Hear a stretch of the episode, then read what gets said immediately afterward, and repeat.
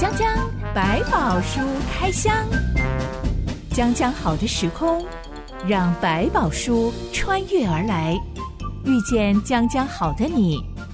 欢迎收听江江百宝书开箱。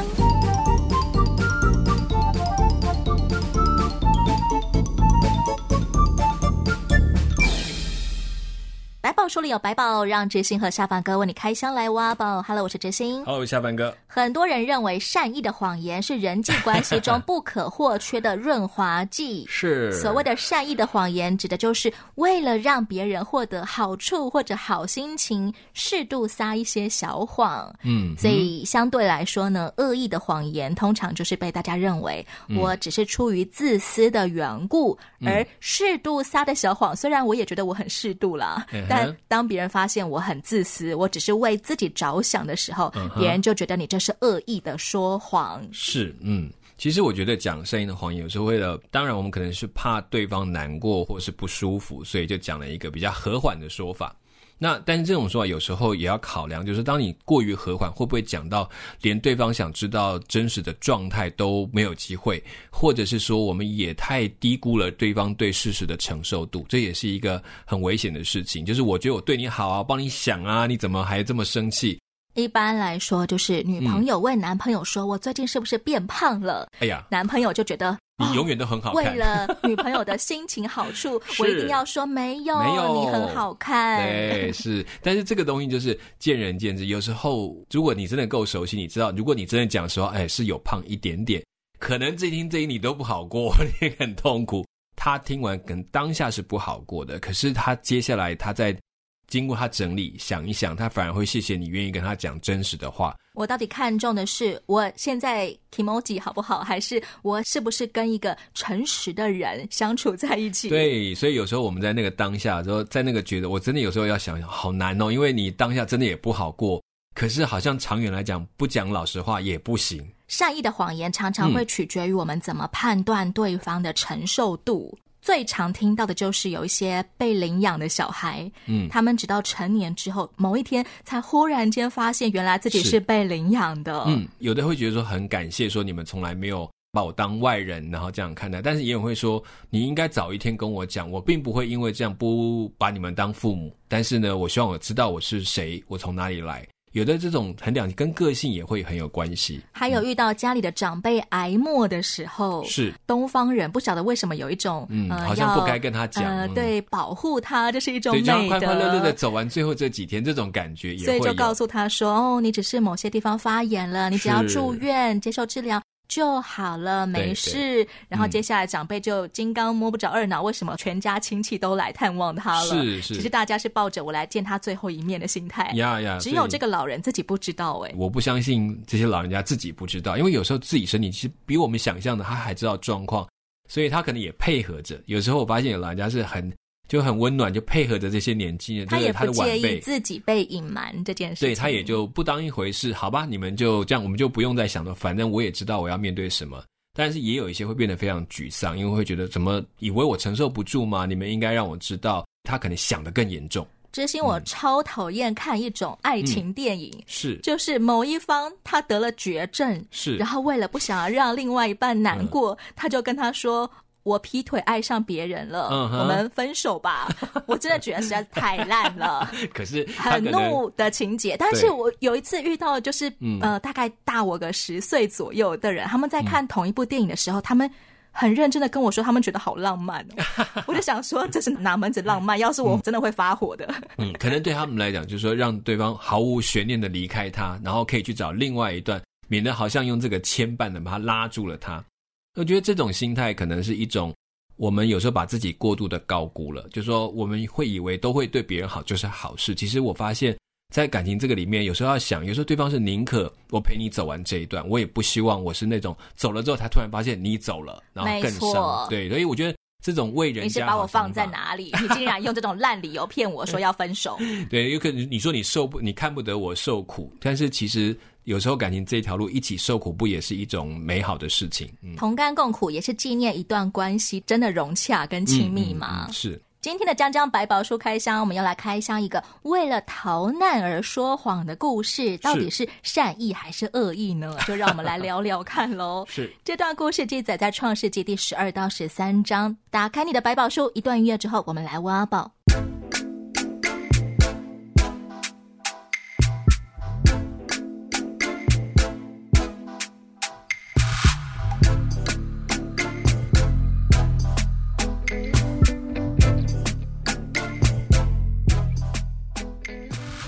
亚伯兰当家之后，他听从上帝的吩咐，西家带眷移民到迦南这个地方。嗯、下板哥所谓的迦南是一片多大的范围啊？大概我们用现在的以色列这个国家的范围来看，差不多那里再大一些的范围。后来我们称为巴勒斯坦的地区。那这个地区里面就包含现在我们所知道的这个地中海的呃东岸这一块，然后到约旦之间这一块，大概都属于迦南的这一个大殿。然后夹在前面有提过乌尔啊、哈兰他们这个大城的外面，然后跟埃及的北边这个部分的一个区块，像一个小通道一样。亚伯兰一家来到迦南之后，就搭帐篷居住。嗯，他们家算是从这个时候才开始过游牧生活吗？他们其实在，在我相信从哈兰过来的这一段路程，或者在其实，在哈兰已经有许多他们畜牧的技巧，比如包括他提到他们家里有多少牛啊、羊这些东西，都是还有奴婢呢。对，就是这个，其实他们已经在过一个畜牧形态的生活。只是这一段路，他们到了迦南之后，他必须变得比更像游牧，因为他们要寻找水草的地方，哪里有草可以吃，我的羊可以放到哪里。他必须跟着这个跑，所以他们其实一直用帐篷的牵引是有必要，所以更像一个游牧民族的形态在这里生活，而且加上他们在这里是外地来到的人，初来乍到需要熟悉一下这地方的环境，四季是如何，适应一下风俗习惯，甚至连气候可能都在熟悉，它到底是怎么样的气候，雨季什么时间，什么时候有比较好的这个水，都还在透过当地人学习呢。搭帐篷绝对比盖小木屋划算很多。是，就是说他要开始建造一个房屋，对他讲不合算。亚伯兰在迦南这个地方，他慢慢的往南迁移，可能是为了逐水草而居啦。嗯嗯，结果整个迦南竟然闹起了干旱跟饥荒。是，其实当时候，呃，是不是整片迦南其实都算是生态系很脆弱，动不动就会缺水跟干旱呢？是，其实他们最唯一靠的大水源，就是在比较熟悉听过一个黑门山，就是北边的黑门山比较高。它有雪，这个它这个山上有终年堆积的雪水，可以流下，就是我们知道的约旦河，小溪潺潺流下来，那就是唯一的水源，要供应今天整个以色列这么大范围的地方。嗯，当然还有其他的支流，只是都不是很大的，中间很高，然后两边都很低，所以水流不住，就直接往外冲。那这过程当中，这条河里面有很多小支流，在水丰沛的时候，哇，这个水这些河可能都存在，但是到了到了干季的时候，甚至有些河就不见了。就消失了，就变成一个河道，干旱的，空空的。对，所以这个干季肯定很长，长到所有的水源都干掉了。对，所以我们讲说，我们讲它的秋雨春雨为什么像福气？因为那个是上天赏，按时间赏赐，有这个固定的春雨跟秋雨，在这个地区的农作就很稳定。但万一断了一个秋雨，大半年都属于干季的时候，那真的缺水就缺的厉害了。所以它其实刚好碰到了一次大干旱。所以他必须要去找更有机会的方式，让他自己的一些牲畜可以活下来。对他来讲，这是很重要的事情。我们今天只要雨季少了一个月的雨，嗯、隔年差不多半年后就立刻开始缺水了。嗯、是所有的那个游艇啊，要游湖的，是全部都必须要停驶，因为水位太低，船会触礁在底下。在那个上面，对，前几年有那个大干旱，我们就发现哇，真的严重到这个地步，我们可缺水到。北水南调等等，才勉勉强强通过了那段时间。我有听说，现在的以色列也正因为他们直到如今都仍然非常的干燥，嗯，他们有各种科技的发明，竟然有人发明一种网子，嗯，拦截空气当中的水蒸气、嗯、水分，然后慢慢让风穿过网子之后。就有一滴一滴的水分被拦截下来，嗯、再收集滴下来，嗯、就可以拿来灌溉农作物了。对，它其实是好厉害、啊。那是他们很古代在呃阿拉伯民族或者是在这些地区的沙漠民族，他们在聚水的一种方法。那他们其实把它扩大成一种科技的模式。所以这些都是你看，他们就是因为到没水的地步，所以要做这么多的努力。海水的淡化都在那边，他们都在发展，都给它减低他们对水雨水的依赖的状态。当初不就是上帝叫亚伯兰西家带眷搬到迦南这个地方的吗？好奇怪、哦！现在全迦南都大干旱呢。没错，人和牲畜都要活不下去了。嗯、上帝是在整亚伯兰吗？嗯，我觉得亚伯兰在这时候可能也会不知道该怎么办。他的家神叫他来这里，他也就来了，听话来了，他也没有反抗。可是又碰到了旱灾，你该怎么说？其实旱灾可能到处都有，都会碰得上。那这下已经碰上，他该怎么办？亚伯兰在这个时候，我相信他也在求问：那上帝，接下来我该怎么办？但可能没有很明显的答案，他就做他可以做的方式去解决这个问题。寻找这附近离我最近的大河文明，因为他们有大河，不是小溪，嗯、所以再怎么干也不会只剩河道光秃秃的。嗯、没有错，而且当时埃及确实是在这个世代里面一个很大的谷仓。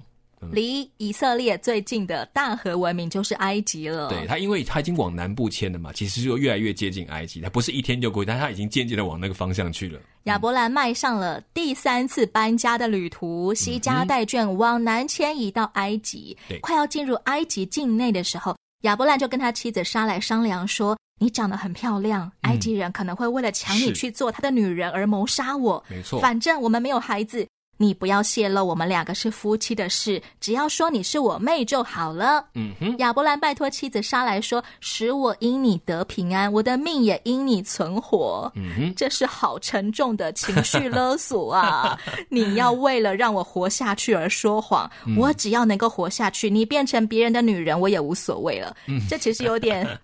渣男了耶！可是对他们这个世代来讲，我觉得亚伯兰在经历的这个过程当中，用他的方法可以解决，这是唯一可以让两个人都活下来的方法。当时候的埃及人有这么的土匪吗？动不动就看到美女就要掳去做我的山寨夫人？嗯，我我相信这点来讲，我们不敢说不可能做这个事情。这个埃及人他们在后宫的里面，当然有很多不同民族的人，这也是他们会去收集的。然后另外就是说，埃及一定也出美女啊，总不会只有两河流域出美女吧？嗯，所以他们要看随时进来的人有没有合适法老心意的，也可以继续收拢做他的后宫，增加不同的类型的后宫。反正国王就是每年都可以选妃。嗯，现在有新移民来了，哇，有美女就选妃选进去了。所以你外族过来，就是要不钱拿走，要不就人拿走。这是合理的，因为这是我的国家，你们过来投靠我，你要贡献什么东西来嘛？所以亚伯拉其实是大富户哎，他怎么不担心是钱被抢走，而是老婆会被人抢走啊？嗯、是命比较重要，他知道其实为了我为了要把这个太太娶过去，他就必须把他的先生给杀掉，不然我就等于是。跟你共用一个太太吗？不可能嘛！我一定是把你给杀掉，然后变成寡妇，男子汉大丈夫就可以娶过来。一定要用杀的方式。对，所以对他讲说，如果这钱拿走，人还可以保命，没关系。可是如果要我的妻子，那就得把丈夫杀掉。哥哥，好，那我只是做你的亲戚，法老还可以后代或留存他的性命，这他可以做得到。所以对他来讲，最好的办法就是这个可以解决。所以他告诉他的太太，我想为什么撒来没有任何的抗议，也是因为觉得想一想也这，因为我们终究是一个小民小族。对埃及来讲那个是什么钱啊？你有钱也不会那几头牛，我们整个国家哎，所以唯一我保不住的就是我的太太，只好让她去了。对当时候的埃及人来说，看到像亚伯兰这种哎带着帐篷、带着牲畜的游牧民族来了，是会称他们是什么人啊？嗯。用希伯来人称这一群人，就是特别是对畜牧业这个流浪的游牧民族，他们其实非常瞧不起，因为希伯来这个字是什么意思？嗯、哦，在埃及的文字意思，它指的是一群流浪的人，就像流浪汉、流浪族来了。对对对对对，就这群哇，这个来讨饭的人来了啊、哦，很麻烦，因为很多人会到埃及去寻求庇护，比如说特别是这种游牧民族，因为在他的原生地里面已经没有粮食了，就跑来这里，然后找一份工作，然后求一个地方可以让他们继续放牧。所以埃及人其实他们从原本就不对这样的人有一个好的看法，甚至是有一点点，你都不要跟我来沾染，我们是比较高等的民族，有这种角度。所以包括到后来约瑟他们再到埃及的时候，甚至他即使已经做了高官。他们的希伯来人的身份，有像我不跟你同桌吃饭，你们是做畜牧的，跟我不要站在一起。这是后话了，好久好久以后的精彩故事。所以就是他们有这样的一个，比如说发现他们在民族里面看做农业为高尚，做畜牧业的是啊是不行的，尤其这种游牧更是流浪汉一样，到处吃人家喝人家的。而且埃及人既然是靠着尼罗河发达致富的，代表他们是农业大国，嗯、是大家都是定居用耕种来营生的。对，尤其是在、这个、对于那种在旷野里面把牛羊啊带着东奔西跑啊，是风尘仆仆的，真的看起来就觉得像流浪汉一样。没有错，所以对他们来讲，你看他们光是那个三角洲的地方所生产的农业，可以供应许许多多地方的粮仓的需要。那难免他们会骄傲，他们才能够建设这么多我们没有看过的文明在那个地方。亚伯兰这第三次要搬家、嗯、搬去埃及的时候，撒莱已经六十五岁了耶！是，这是我们都没有想的。古代人是怎么保养的？不只是亚伯兰对他老婆的美貌很有信心，后来真的撒莱有开始被埃及人看上哎。是，而且不止被看上一次，好几次去那里都被人家看上。是，是因为古代人比较长寿嘛，所以六十五岁大概相当于我们的三十岁而已。这个没有很具体的考证，或者是足够的资源让我们去理解，但是确确实实。撒莱一定不是一个我们讲一般的美女，是非常特别的美女，这样子没有在年岁没有在她身上留下痕迹的感觉。偏偏美女常常命运多舛，是，就算你有一个。好老公，嗯，好啦，可以说好老公了。老公还是会把你当成棋子。嗯嗯嗯。埃及人看到沙来，果然就一传十，十传百啊！嗯、这个美貌的名声传到埃及国王那里，嗯、国王就给亚伯兰送来大批的牛羊驴骆驼奴隶做聘礼。嗯把撒莱接去王宫，准备要举办盛大的婚礼来迎娶撒莱了。嗯、有没有可能亚伯兰到这个时候才后悔莫及啊？当当，他没有想到竟然演变成这个地步。嗯、我觉得在他的预想里面，这件事情大概会发生，但是不见得会有后面那段送礼物给他的想法。原本以为是被山贼抢走，结果没想到是国王重金来把他取走。对，所以对他来讲，当然他的思考没有错，在他的那当时他认识的世界里面。这是他保命的方法，没有错。这么隆重的被取走，对他来讲也是没有想到。但总之，如他所想，他确实保住了一条命。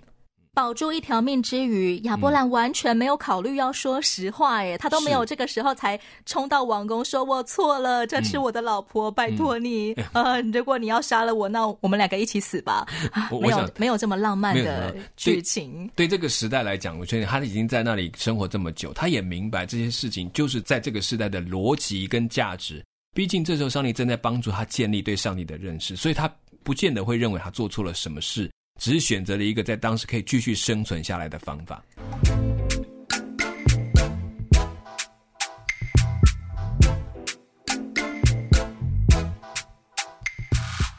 上帝就直接出手，没错，上帝竟然降下疾病。让埃及王室跟王宫里的所有人都生病，嗯、埃及国王还是自己发现了，哎，这场疾病之灾是出于我娶到了别人的老婆。嗯，这个埃及国王他的发现可能是因为王宫里本来就有一些什么占星家呀，嗯、或者是法术师之类的，是才能够发现吗？先就有一件事没有讲得到底什么样的灾，但是很明显应该是一个不平常的状态，所以让法老觉得说这件事情绝对不可能只平白无故发生。一定跟某些事有关。那在古代的这种生活里面，皇宫里面发一个火灾，他也可以说跟神明有关，所以要去祭拜，都会有嘛。那所以他用这个东西，打个喷嚏就要去拜拜了，可能就会问今天到底发生什么事。这个有趣是，上帝开始透过他自己的方法去让法老知道你得罪了谁，你碰上了什么问题，所以他才知道说这个关系一定是发生在萨莱跟这亚伯兰的身上。所以就这样的，不管他们是用各种占卜的模式，他知道了。但是上帝已经开在这里宣告，他们有一位他们没有见过的神，也同时对亚伯兰做了一个宣告：埃及有很多神，埃及法老是神的儿女，但我是神，我才是神。这件事情对亚伯兰来讲，他其实，在埃及他就会觉得他的家神是没有能力的，所以他必须用他的方法来解决。以前他们生活在两河流域的时候，那里的国王不会自称自己是。神明的儿子吗？嗯，呃，这个每一个他有他不同神明的代言者，比如说，呃，法老就会认为自己是太阳神的代表，在地上就是神的代表。但是在这个过程当中，他其实进到另一个领域，在这个地方是埃及的神明，所以我的神明是没有力量的。可是上帝要打破他的观念，第一个，你去到了当时很有名的埃及，站在埃及的法老要听我的命令。他的神没有办法来控制他，其实帮助亚伯兰第一个打破亚伯兰对他自己家神的看法，说：“哦，原来我的神在埃及也是有力量的。”然后也让埃及的人开始注意到，有一个人带了一个神来，是我们不知道的，但是他可以控制法老。我从来没有听过，没有见识过，但他竟然可以让我生病。嗯，是。所以当你看到说，其实在这里，上帝的宣教的行，我们讲说，我们用一种比较宣教的角度来讲，上帝已经开始在 announce，在告诉埃及说，有一个神。你们现在看见了，竟然发生这种全埃及王室都生病的事，嗯、也算是亚伯兰要使埃及王室的人得福吗？是，这就发现我还讲说，其实上帝亚伯兰不算是因为他说谎就偏离了上帝的应许。这个时候的亚伯兰对上帝认识还不足，所以他会用他的方法要逃避，是因为当时的神明观就是这个神是这里的神，是那里的神，所以他去到这里是这里的神明管的事情，所以他知道我没有办法去寄望我的神明，我只好用我的方法来解决。所以他并不是去亵渎或者是不信神，而是他不知道我的神可以做到这样吗？但是上帝在这里开始，我可以做得到。比较像是小学生的处事方式，嗯，就是开始慢慢认识哦，原来我的神比我想再大一点点，好，跟我原来想的不一样。到了迦南，到了埃及。他都是神，好，这时候他才开始慢慢建立他对信心上的一个新的看见。当初我搬到了迦南、嗯、这个鸟不生蛋的地方，我听见上帝对我说话，这理所当然，因为就是上帝叫我搬来的。嗯、对，没错。但我其实不知道，原来当我搬到了埃及人的地方之后，上帝还可以对我说话，还可以折服在我面前拜各式各样太阳神、月亮神的埃及人。是，没错。埃及国王就把亚伯兰召来说：“你为什么这样对我？嗯、为什么不告诉我她是你老婆，害我娶到她？你赶快把老婆领走！嗯、我命令你们全部人都赶快离开埃及。嗯，就好像送瘟神一样。对，其实就好像说，我现在我知道有个神，好，这个神有点麻烦，把我的所有的神明的力量都挡住了，都不能来保护我。那算了，你们这些人赶快走。这也很有趣，就是他把亚伯兰送走的时候，他其实没有追讨任何一点他送出去的聘礼。”牛羊驴骆驼奴隶很多耶，对，所以换一个角度来讲，他对这个神明有一种特殊的惧怕出现了，就是他开始认识，原来有一个神在我埃及以外的神明，然后这么的强势，这么的有力量。其实亚伯兰也因此才是震惊哦，我的家神好像不只是我的家的哦，我平白无故捞了一大笔财富。是，我觉得这个过程，其实上帝透过，我是想说，其实当他顺服上帝的心意在行动，也许他有成功，有失败，但在成功跟失败当中，不但让他对神长了见识，也让每个透过他的生命被上帝改变的看到说，哦，原来你还有一个，你的神是这样，跟我们想的其实不一样。但亚伯兰原本是要讨生活的，对，现在被命令要离开埃及境内，嗯、他只得又往北回到了迦南的南部。是，嗯、这个时候的迦南南部已经有雨下下来了吗？可能在回去的过程当中已经度过了这段时间，就是最干旱的时期，慢慢的有一些恢复生机，也可以找到生活的方式，他就回去。那我觉得他的离开，他自己会觉得又惊讶，但是又更多的信心，因为原来我在埃及还有上帝照我，看起来我这一路来比埃及的神还要伟大的神要带着我走下一步路了。原本是要逃难的，结果亚伯兰反而因此变得更有钱，嗯、因为他所拥有的牲畜跟奴婢变得更多了。对，他就他带着这一大阵回去，所以他已经对神的看已经开始有一点不一样了，但还没有完整，他还在继续的学习。亚伯兰这个大家长，他其实还带着一个很重要的家人，就是他的小弟所生的儿子，嗯、名叫罗德，罗德他的侄儿，侄儿罗德跟罗德的妻子一家人。嗯哼，这个时候。亚伯兰因为他的牲畜越来越多，而罗德也开始像他一样变成大富户。嗯、他们都有各自的牛群、羊群、家眷跟奴婢。嗯，两方的牧人、仆人常常为了要抢水草而吵架。嗯，亚伯兰这个大家长就站出来提议说：“哎，罗德，我们分家。”嗯，这种常常要抢水草的情形，是不是也显示迦南其实仍然是一个水草贫瘠的地方？嗯，可以这样讲。我们大概在。